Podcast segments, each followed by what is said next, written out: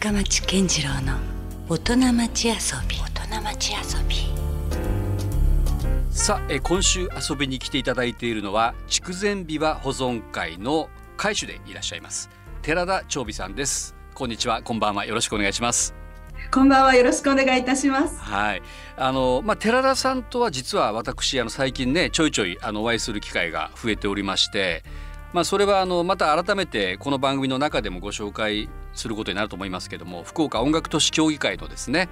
えーまあ、理事ということで就任していただいてますので、まあ、そこでいろいろやり取りもさせていただいておりますので、まあ、今日はねとはいえその寺田さんは、まあ、いわゆるこう筑前琵琶のねまさに保存会の会主ということでもあるし、えー、そのあたりの話もじっくりとお伺いしたいと思いますのでよろしくお願いします。よろしくお願いいたします。はいあの実はね今日ズームで回線つながってるんですけれども相変わらず、まあ、いつもなんかお着物というか凛とされてて素敵ですね。ありがとうございます。今日はですね、うん、本当だったらお伺いする予定でございます。まあ、ね、ね、はい、もう本当にコロナで残念なんですけれども、うん。うん、行ったつもりでしたいなと思いまして、あのズームではありますが、いやもうね、えー、そんな中ね、本当わざわざ着物でもうね気合い入れていただいてありがとうございます。でもどうなんですか、普段からだいたいこうお着物姿というか、お仕事の時だけですか、着物を着たりされるのは。そうですね、うん、あの本当にお仕事の時だけですけれども、はい、もう本当にコロナ禍あの夏着物を着る機会も本当にこの夏も少なかったですね、うん、やっぱりちょっと寂しいもんがありましたか？そういった意味では。はい。そうですね。着物の出番が少なくて、うん、あの全くこう袖を通さない着物があの何着かこう出てしまうっていうのが寂しい限りです。まあラジオとはいえねそういう機会が一つ今日できてよかったです。じゃあ。はい。ありがとうございます。ありがとうございます。私があの目を目の保養させていただけるようなそんな感じで、保養になればいいんですが。いやいやもう素敵ですよいつもね。あのだから逆になんかあのいつも僕のイメージではもうあいつも着物着ていらっしゃるなというそんな寺田さんなんですよね。はい。で、えー、っと早速じゃああの話の内容に入っていきたいと思いますけども、まあ筑前琵琶これねあのまあ地元ですから。もちろん耳にするあの言葉としてねあの聞く機会のある方はいらっしゃると思いますけども、まあ、実際のところやっぱりこう聞いたことがないという方もまだまだいらっしゃるのかなという気もするんですよね。はい、そのあたり、えーまあ、寺田さんはいわゆるもう本当にあの小さな頃から筑前琵琶をにまあ触れていらっしゃってずっとそのままもう、えー、今の現在に続くみたいなところがありますのでまあ、そもそもこれがどんな楽器なのかというところからまずちょっと説明していただいてもよろしいですか？えー私もですね、うん、あのこういうことを話すようになったのはもう大人になってからなんですけれども、はい、ちょっとあのいろいろ勉強をしまして、うん、あの語らせていただくことにいたします。はい、はい、あの琵琶というものはもう奈良時代あたりでは日本に入ってきていたというふうに言われておりまルーツ的にはやはりこう中国大陸の方から渡ってきたような、はい、そうですそうです、はい、うん、そうなんです。であの筑前琵琶の成立なんですが、はい、あのその前にあの実は一言に琵琶と言いましてもいろんな種類があるということを知っていただかないといけなくてそうなんですね。学琵琶はい、うん、学琵琶妄想琵琶、うん、平家琵琶薩摩琵琶こういった琵琶が他にありまして、はい、この後に成立してくるのが筑前琵琶なんです。うんで筑前琵琶は実は明治時代の半ばに先ほど申し上げました妄想琵琶の中でもこの筑前の地方筑前妄想琵琶というのがありまして、はい、この演奏をする人たちが三味線や薩摩琵琶の要素を取り入れて生み出したものが筑前琵琶ということで、うん、えー、ございます。はい、じゃあ琵琶の歴史の中では比較的新しい方になるんですね。はいそうなんですだから伝統楽器っていうふうに皆さんに言っていただきますけれども、うん、明治の半ばと聞くとうんどうでしょうかね。ね比較的近代はい、ね、という気がいたします。なるほど。それで、うん、はい、明治時代の末期から大正、それから戦争になりますから戦中まで、はい、福岡はもとよりこの東京全国さらには海を渡って海外まで広がっていきました。うんあそう筑前琵琶湖ですか？そうなんです。あそうなんあの大陸にあの渡られた方たくさんいらっしゃいますよね。あの戦前とかに。それと一緒にやっぱり、うん、はいあの琵琶というものも一緒に持っていかれたんでしょうね。はい、なるほど、はい、そういう記録が残っていて、まあ海外までっていうところに私も驚いておりました。うんうんうん、でまああの楽器の演奏なんですけれども、はい、それだけではなくてですね、琵琶は語りというものがあります。弾き語りですね。ね。はい、はい、はい。ですのであのその作品よりあの文学とか歴史、はい、言葉文字、うん、そういったものも一緒に習得することができるということで、うん、あの当時ですね若い女性の方あの嫁入り前の修行の一つとしても、うん、琵琶というものは大変役に立ついいものだということで、うん、あの若い女性が習われていたということを聞いております。うん、なるほど。まああのそういうなんて言うんだろう物語を音楽に乗せて、まあ、伝えるための一つの楽器という言い方もできるわけですねじゃあ。そうですね。はい。おなるほど。しかもですよ、これ筑前ってついてる。これなぜにまたこの福岡でこれがあなたね生まれたのかっていうのもちょっと気になるところではありますけどね。はい、筑前妄想琵琶から筑前琵琶、でやはりその筑前妄想琵琶というものもやっぱり大陸から近いということで、うん、あのこちらのあの日本全国ありますけれども、はい、九州の方に琵琶は薩摩もそうですし、うん、あの盛んであったということがあの言えるのかなというふうに思います。いわばもう福岡のオリジナル楽器という言い方もでもできますよね。これ筑前琵琶ということだけで言うと。そうですね。もう、うん、あの広まってからは全国に広まっていったと思うんですけれども、はい、発祥の芸能といたしましては、うん、やはり筑前という言葉を、うん、私たち今福岡県民になってますけれども、はい、福岡という前は筑前の国でございましたから。えー、筑前という言葉がつくということはやはり私たちにとって誇らしいことだなという思いますし、うん、あのこれからも大事にしていかなければいけないというふうに考えています。なるほどねまあ、ただあのこういう言い方したらどうあの失礼かもしれませんけど一般的にはその伝統楽器でいうとこう三味線とかの方が割とこうメジャーじゃないですか。はい、でそういった意味ではこの筑前琵琶というのは今どのくらいのその演奏者がいらっしゃるんですか？どうでしょうね。あの年配の方がだいぶ多い楽器かなというふうにジャンルかなというふうには思います、うん、もう私もはっきりしたことは全然把握していないので、うん、あのどうでしょうかねまあ、少数ではあるわけですかじゃあ伝承されている方っていうのは。はい。そうですね。ただ今インターネットの普及だったり、うん、あのまた和楽器ブームというのがありまして、はい、あの美はちょっと見直されているのではと思います。改めてそういうこうルーツというかね、はい、そういうのやっぱ興味がありますもんね皆さん、えー、うん、皆さん新しいこう発想とか着眼でまた琵琶が、あの使われてまた皆さんに愛されていくような予感がしておりますので若い手がこれから出てくるのではというふうにちょっと肌で感じてる部分もあるわけですかありますねはい。あなるほど面白いまあ、そんな筑前琵琶なんですけどねそもそもじゃあ寺田さんが、えーまあ、いわゆるこう出会うきっかけみたいなのっていうのは何だったんですか、はい、きっかけと言いますか、うん、実は物心ついた頃にはもう琵琶を、うん、あの始めておりましたそれはじゃあ祖母が、はい、家族というか家系的にもそうだったという。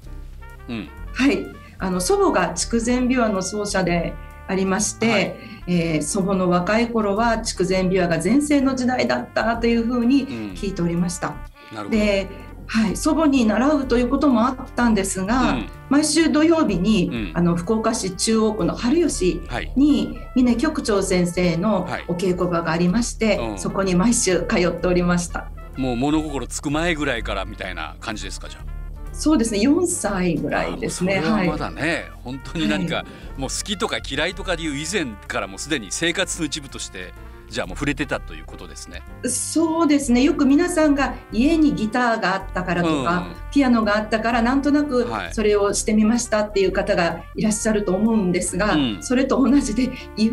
にビワがあったっていうだから当たり前のようなことだったんですね。だから、はい、寺田さんから本人はすごく珍しいことだとは実はあの子供の頃は思ってなかったんですが、うん、やはり小学校行き始めて、うん、ああれ？誰も知らないなということで、うん、ちょっとその頃はですね、はい、人と違うものをしているというのは恥ずかしいっていう思いがあって、あまり皆さんにこう私美容をしているのよっていうことは、あの言いたくなかったちょっと秘密な時期も。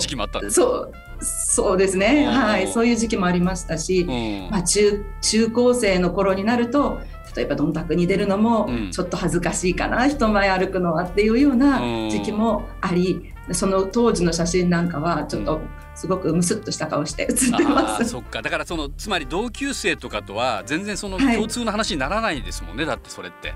うん、それって何？っていう感じになってしまうので、まあ何人かのお友達はこう興味を持って「へえすごいのしてるね」とか「変わってるね」って言ってくださるんですけれども、うん、やはりみんながしてる同じような運動だったり、うん、あの水泳とかバレエとかピアノとか、そういったものの方がやはり共通のお話としてはあの良かったかなというふうに思っておりました。そういうじゃあ思春期の体験も含めてなんか途中でもうやめようとか、そんな思った時期もあったんですか？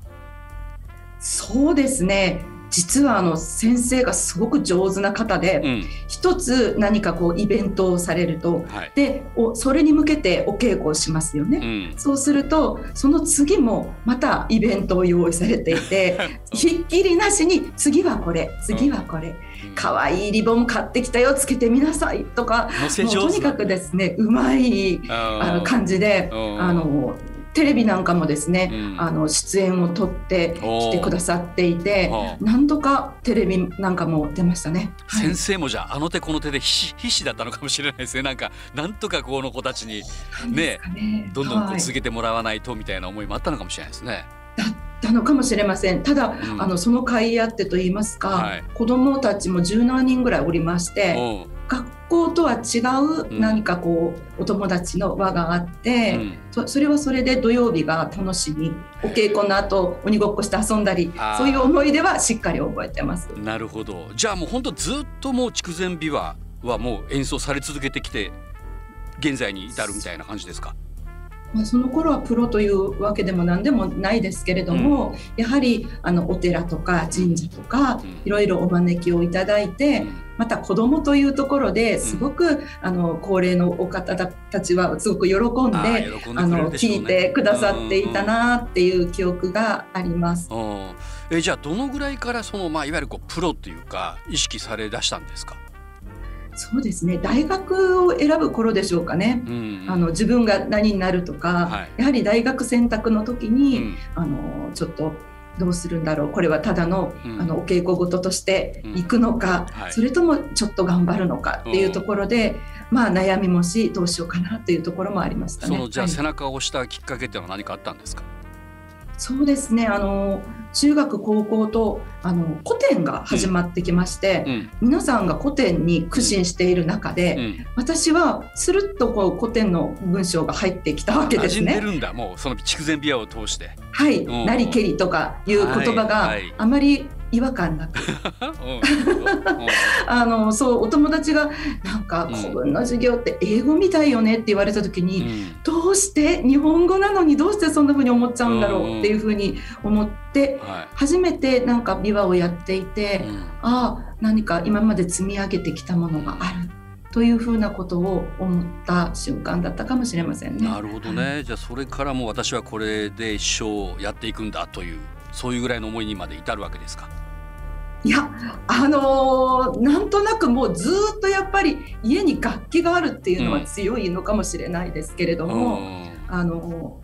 東京にあの大学で出ました時に、はい、あの和楽器の合奏をあの教えてくれる NHK のちょっと、うん、あのところがありまして、はい、そこに通いました、うん、そうするとですね琵琶以外の楽器の人たちと出会ったわけです、うん、あの尺八お琴三味線、そういった方たちのあのすごい熱心な姿勢を見たりまたその方たちの素敵なあの音色を吸収して、あ和楽器いいなっていうふうに改めてて思いました。そして琵琶がとっても少ないんですね、うん、その同じ同期でも琵琶は一人しかいなくて。中でもマイナーな楽器なんですね。そうそうなんです。寂しくもまたそこでも寂しくもあったんですが、うん、あのみんなに「いやいいね」っていうふうに逆に言っていただいたり、うん、そういった励ましもいただきながら、あの琵琶をやはり、ま、皆さん周りの方々にあのすごく励まされて続けてきたなという印象です。なるほど。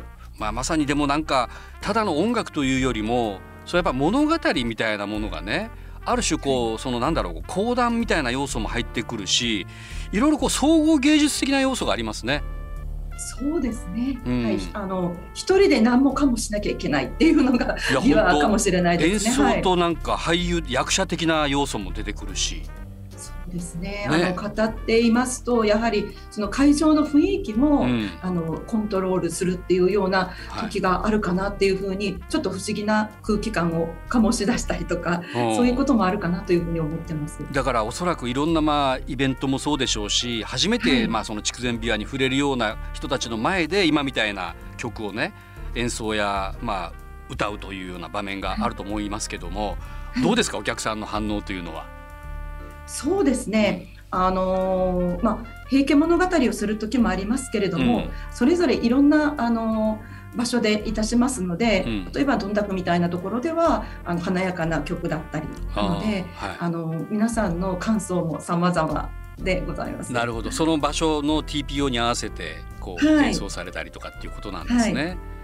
なるほどね、まあ、まだまだだから奥が深そうなそんな楽器のイメージもありますけどもあの、はい、なんか寺田さんご自身としてね、まあ、もちろんその伝統ですから、まあ、古典というイメージも非常に強いんだけれども、はい、あのもうなんだろうオリジナルというかどんどんどんどん創作的なこともされてらっしゃると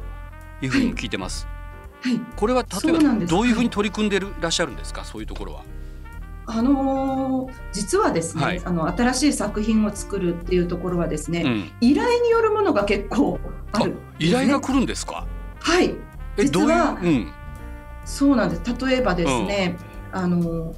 最近では「濡れ衣物語」という曲を、うん、あの書きました、はい、作詞作曲からするんですけれども、はい、これはですねあの日日本舞踊の泉徳野さんっていうお友達がいまして、うんはい、彼女が博多座で公演をするにあたって、濡れ衣のお話を、あの踊りたいので、筑前琵琶で作ってみないですか？っていうふうなお話をいただきました。なるほどね、はいまあ、濡れ衣を着せるっていうあの語源の由来が福岡にあるっていうのもすごく驚きなんですが。そうなんですか？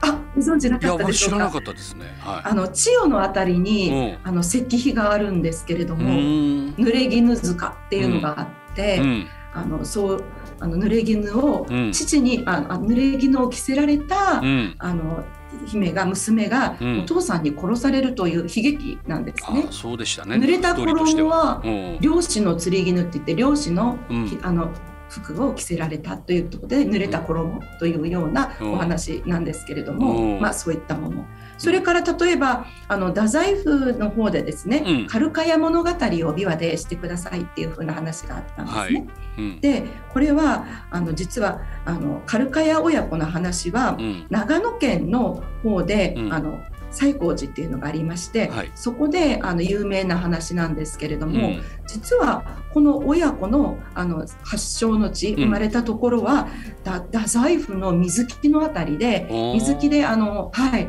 あの関守をしていたカルカヤ同士あやっぱゆかりがあるんですね福岡に。そうなんです、うんうんうん、なので長野の方だけではなく、うん、この親子のあの出生の地が太宰府ですよっていうところをアピールしたいので、新しく曲を作ってほしいというようなお話で「カルカヤ物語」を書くことになりました。それ言ってみたらもう新曲ですよね。つまり。あそうですね。伝統音楽と言いながらね、はい、もう。はい。なのでそういう古典に取材古典というか昔の歴史などに取材をして、うん、で自分で理解をしてそれを歌詞に、えー、するわけです。はあなるほど、はい、どうですか？それって簡単にはなんかできそうもないようなイメージもありますけど寺田さんの中ではどんな感じですか、ね、いやあのー、やっぱ史実だったりすると、はい、いろんな方がいろんな意見をお持ちだったりいろんな説があるので、うん、なるべく忠実に表現したいなとは思うんですが、その下調べがまず大変そうですねまずはね。そうなんです。あのそこであの大学実は日本文学科でして、うん、ああのそこで学んだところが、うん、あの幾ばくか学にはい、立っているかなと思っております。またあの福岡とか九州に関するあの歴史とか伝説、うん、そういったものをあの積極的にあの取り入れることによって、うん、地元を知る契機というふうになればいいなと思って、うん、あのおりますのでそういったあのまあ、話題とか、うん、あの物柄事柄については、うん、あのなるべくあの頑張って歌詞にしていっています。なるいいですね。その地元で知られざるエピソードみたいな物語とかもね、はい、なんかそうやって筑前琵琶を通して音楽でこう体感できるというかそうです、ね、そういうのってね意外と、はい、あのなんか機会があまりなかったんでちょっとぜひ今後ねそんなもっともっと増えたらいいですよねそういう機会がね。そうですね。何かをこう知っていただくにはですねいろんな、うん、あのツールを使っていいと思うんですね、うん、琵琶もあり紙芝居もあり、うん、お芝居もあり、いろいろあっていいんじゃないかなと思うのでその一つに琵琶があれば嬉しいなと思ってます。どのくらい曲としてはオリジナル作品あるんですか？寺田さん。ね、数えたことないんですけれども、もう数えきれないですね、あのですね、個人の方のお話だったり、あ、そんなのまであるんだ。はい、いつかじゃあ深町健次郎さん物語を 依頼していただければ。そうななんかねもう歴史上の人物みたいになんか慣れて嬉しいかも。そうですね。あのそういったご依頼もあのないわけではなくて、はい、この方についてっていうのもありますし、えー、それ面白い。はい、あのその方のなんか記念の式典、あの、うん、まあお誕生日だったり、あのそういうセレモニー的な時にはいいのではないか、また会社のこともありますね。ねあまあ会社の歴史とかね。うん。うわでもなんかお高そうやなそれお願いしてしまういえいえいえ。そんなことはございませんので 要相談くださいませ。いやいやまあでも確かにでもその特別な感じにはなりますよね。はい。そういうプライベートなね作品を作っていただけるとするならば。そうです、ね、それはもう博多ならではという、ね、例えばじゃあこういうラジオ聞いてた方がですよはい、あじゃあ自分も何かお願いしたいなっていうことはそれ気気軽に頼んでもいい話なんですか？はい。もちろんあの琵琶っていう楽器はですねやはりあの皆さんのそばにあってっていうのは思いが強いですので、うん、そうやって喜んでいただけるようなあの取り組みをあのこれからも続けていきたいなっていうふうに考えてます。オーダーメイドというかね。そうですね。はい。すごいですね。なんかそれはちょっと今初めて知ったな、はい、でも面白いそういう話も。えー、じゃあそのまあもちろんいろんなオリジナル作品もあると思うんですけども、はい、それはじゃあその都度その都度また披露する場があるということだったりもするんですね。そうですね。だからあのご依頼があった場合にはその、うんあのところに行って演奏することもありますしあとは定期演奏会が年に1回ありますので、うん。はい、そこでなるだけ新作をあの発表できるようにというふうには心がけております。あこの定期演奏会で実はすごいまた歴史があると聞いてますけど、そうですね。今年も11月に予定しておりますが、うんはい、11月6日におもちパレスで開催させていただくんですが、うんはい、もう間もなくですね。はい。57回目を予定してます。57回目。はい。これどうです？1年に1回やってるんですか？そうですね。はい。じゃあもう単純に純粋に57回目ともう57年の歴史があるんですね。はい、すごい。えそれってまだ生まれてないんじゃないですか？寺田さんそうですね。だから私が生まれる前からですが、うん、私もずいぶん。前 年齢の話になってしまいますが、あのずいぶん前からいやだってもう子供の頃からされてるから、出てるんですか、はい、4歳ちっちゃい頃から出ておりますね、はい、もう4歳ぐらいから出演されてるんですか、はい、そうですね。はい。なるほど。じゃあもうこの定期演奏会とともにっていう感じもありますよね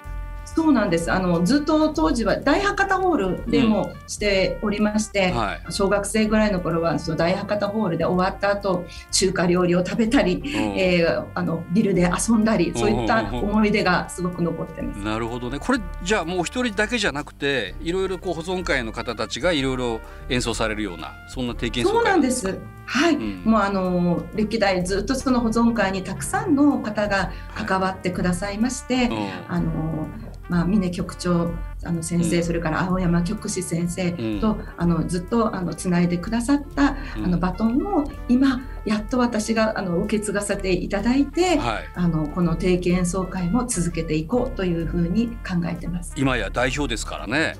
今年のじゃあ定期演奏会はどんな感じになりそうですか？そうですね。今年はですね、あのー実はですね、うん、今年の3月に筑前琵琶保存会といたしましては、うんはい、福岡市民文化活動功労賞というのをいただきまして。あそれ今年受賞されてるんですか？はい今年の3月に令和2年度のということになります、ね、活動がはい受賞されたと、はい、ほう素晴らしい、おそらくこの長年、うん、あのこういうふうな活動を続けて、うん、あの来てっていうところだったと思うんですが。評価されたわけですねこの歴史は。い、うん、なるほど。じゃあちょうどその節目のあれでもあるわけですね。定期演奏会というか。そうですね、うん、あのまあ、こういうコロナ禍で授賞式もできませんでしたのであ、はい、あのここであの受賞の式をしましてみんなで喜んだらいいかなっていうふうに考えて企画してます。うん、なるほど。はい、うん、それからあの、まあ、今年はですね詩それからまあ平家物語そして幕末維新の物語をテーマに選んで、うん、あの選曲しております。なるほどじゃあそのあたりがまああのいろいろ楽しめると。これ誰もがあれですか、ねはい、あの参加できるもちろんです。あのはい、あのもうチケットはですね、ホームページの方から、うん、あの先行予約が始まっておりまして、一般発売は10月1日からチケットピアさんだったり、チケットコードさんだったり、うん、そういうところで購入いただけるんですけれども、どなたでも、うん、あの来ていただけるあの会になっております。なるほど。これはまあね、一応地元民としてはぜひね一度は一回はチェックしておきたいというか。どんなものかということはね、はい、ちょっと聞いておきたいですよね。私はですね、うんうん、もしもしあのご興味がある方いらっしゃいましたらですね、はい、あの幕末維新ということで、はい、新曲を2つ用意してます。うん、で坂本龍馬のファンの方も多いんじゃないかなと思うんですけれども、うん、大宮事件といいまして、はい、龍馬の最後を扱ったところ。それから、えー、高杉晋作のお話で「鉱山寺決起」こういったものを新作として今年あの私書き下ろしておりますので私はあの鉱山寺決起を演奏しますけれどもあの幕末維新のあの時代物が好きな方は、今年は必見という感じであります。なじゃあこの準備とかで今結構一番もしかしたらお忙しいとか大変な時期だったりするんじゃないですか？そうですね、はい。もう無事に開催できることだけを祈っておりますけれども感染予防対策といたしまして、はい、あの桃地パレスさんも半分以下のお客さんで、うん、今年もですね、うん、あの一人置きの座席配置でしたいと考えてます。逆に言えばゆったり見れますね。そうですそうです。はい、ね、おなるほど。じゃあぜひ私もそこにお邪魔させていただきたいなと思いますありがとうございます。いえいえもちろんですよ。よろしくお願いいたします。よろしくお願いします。さあじゃああのまあ後半のねもう一つのもうだいぶこう終わりの段階になってきてるんですけどもなんかこう寺田さんがですねそのやっぱ筑前琵琶にずっともう子どもの頃からずっと関わっていらっしゃって今も今度定期演奏会があるという、はい、えー、そんなもう本当に、えーまあ、人生とともに筑前琵琶があるというような感じなんですけども何かこうそんな中でこうすごく大事にされてることってあります？そうですね。とにかくあの出会いを大切にというか、うん、本当に琵琶でいろんな方に出会いをいただきましたので、うん、この一つ一つの出会いを本当に感謝しながら日々過ごしていきたいなと思います。うん、そしてなんとかいい作品をたくさん作りまたたくさんお稽古をしてですね、うん、皆さんに楽しんでいただける筑前琵琶、うん、あの皆様がわからないのではなく、うん、皆さんもよくわかる琵琶を目指してあの頑張っていきたいなというふうに思ってます。なるほど、まあ、まさにその伝承者というか、ね、そういう意味ではあの本当にこれからのまた寺田さんたちの活動以下によってまたそのね筑前琵琶が、えー、皆さんにどう伝わるかって変わってきますからね。そうですね、ね、本当に初めて聞いていただく方には、うん、もう本当にあの慎重にというか、うん、あの一期一会で琵琶との出会いになってしまいますので、はい、いい出会いを琵琶でいい出会いをしていただけたらいいなというふうに考えています。ね、筑前琵琶を通したまさに今おっしゃった一期一会があるということですよね。はい、えー、今週はですね、えー、筑前琵琶保存会の会主でいらっしゃいます寺田長美さんをゲストにお迎えしました。どうもありがとうございましたありがとうございました。LoveFM Podcast. LoveFM のホームページではポッドキャストを配信中。スマートフォンやオーディオプレイヤーを使えばいつでもどこでも LoveFM が楽しめます。LoveFM.co.jp にアクセスしてくださいね。LoveFM Podcast